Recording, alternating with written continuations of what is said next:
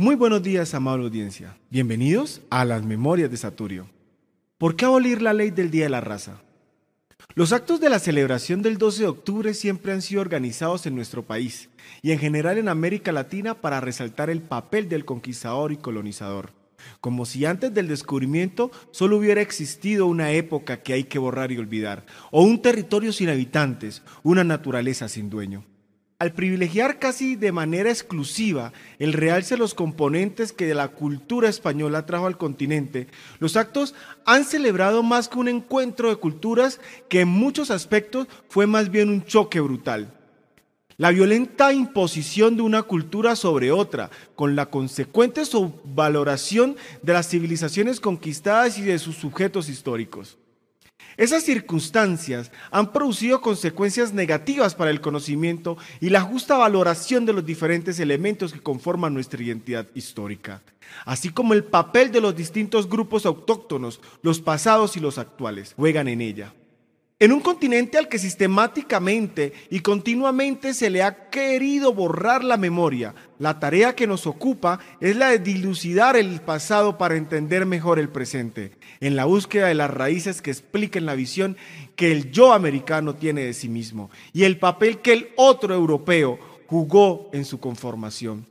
La polémica que se ha desatado en América Latina en torno a cómo identificar esa fecha sin plegarse a la perspectiva europea que le otorga un nombre eufórico, celebración, y eurocentrista, descubrimiento, o directamente racista como la denominación del Día de la Raza, tiene un gran sentido porque responde a la necesidad de rescatar la recomposición étnica múltiple de la región. La ley 51 que declara el 12 de octubre Día de la Raza es desde múltiples puntos de vista absurda y negadora del origen diverso de nuestra nacionalidad. Basta para afirmar lo anterior recordar que los patricios fundadores de la República consideraban que la independencia había sido el momento en que América había recuperado la identidad perdida durante la época de la colonia. Consideraban, por tanto, de una vez librados del yugo que nos oprimía, la fecha de la independencia debería celebrarse con la mayor efusión patriótica. Si así se contextualizaba el periodo de dominación española, es normal que en todos los países latinoamericanos la fecha de independencia haya sido la efeméride más significativa. Entonces, ¿por qué razón habría que celebrar casi de igual solemnidad el 12 de octubre? Una respuesta a esa flagrante contradicción podría encontrarse en la siguiente afirmación de Gustev. En América Latina, a lo largo del siglo XIX y aún a comienzos del siglo XX, la actitud de las élites dirigentes fue la de interiorizar los valores de Europa, sus gustos, sus modales. Esas élites aceptaron con agrado sobre el plano intelectual sobre una situación de colonizados, asimilando así los prejuicios raciales, climáticos y culturales utilizados por los conquistadores europeos para justificar el hecho colonial. Es incuestionable, no obstante, en la práctica la independencia se dio únicamente para los criollos o mestizos, quienes desde ese momento se concebían a sí mismos como occidentales. Por el contrario, para las comunidades indígenas sobrevivientes, después de la independencia, continuó la expropiación y la marginalización. Además, la construcción de un Estado nacional significó también la elaboración de una memoria histórica que sirviera en fundamento al nuevo proyecto político. Así, a lo largo y a ancho de todo el continente se elaboraron historias nacionales con el fin de servir de instrumentos esenciales en la formación de los ciudadanos siguiendo una tradición que venía desde los romanos en los siglos pasados, que se creía que el conocimiento del pasado era indispensable, pues un pueblo sin raíces es un pueblo sin futuro.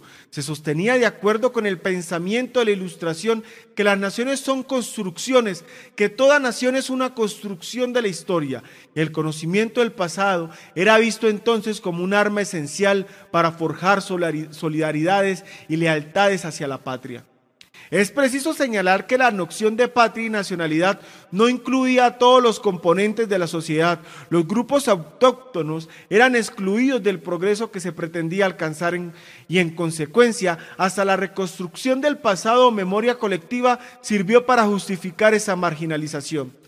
Así vemos que la mayor parte de los textos de historia que han circulado en América Latina desde el siglo pasado hasta hoy se han caracterizado por representar y reproducir la visión de los conquistadores de 1492. Estos manuales escolares se han distinguido por la visión eurocentrista, la que habla del descubrimiento, y por una óptica racista cuando habla del Día de la Raza.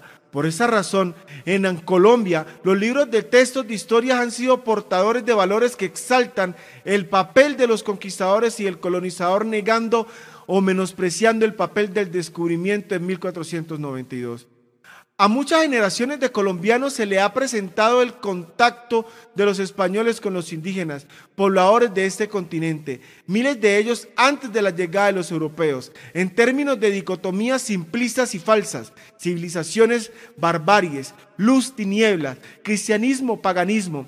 Igualmente, los textos educativos olvidando a Bolívar, quien se daba cuenta que América Latina tenía un rasgo esencial de mestizaje, ha afirmado que los orígenes de nuestra nacionalidad y de nuestra identidad cultural se encuentran únicamente en los españoles.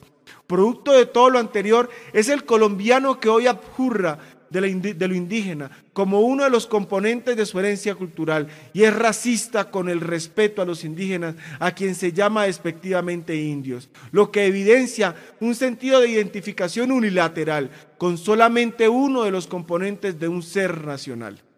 Yo soy Cristian Rentería y estas son las memorias de Saturio.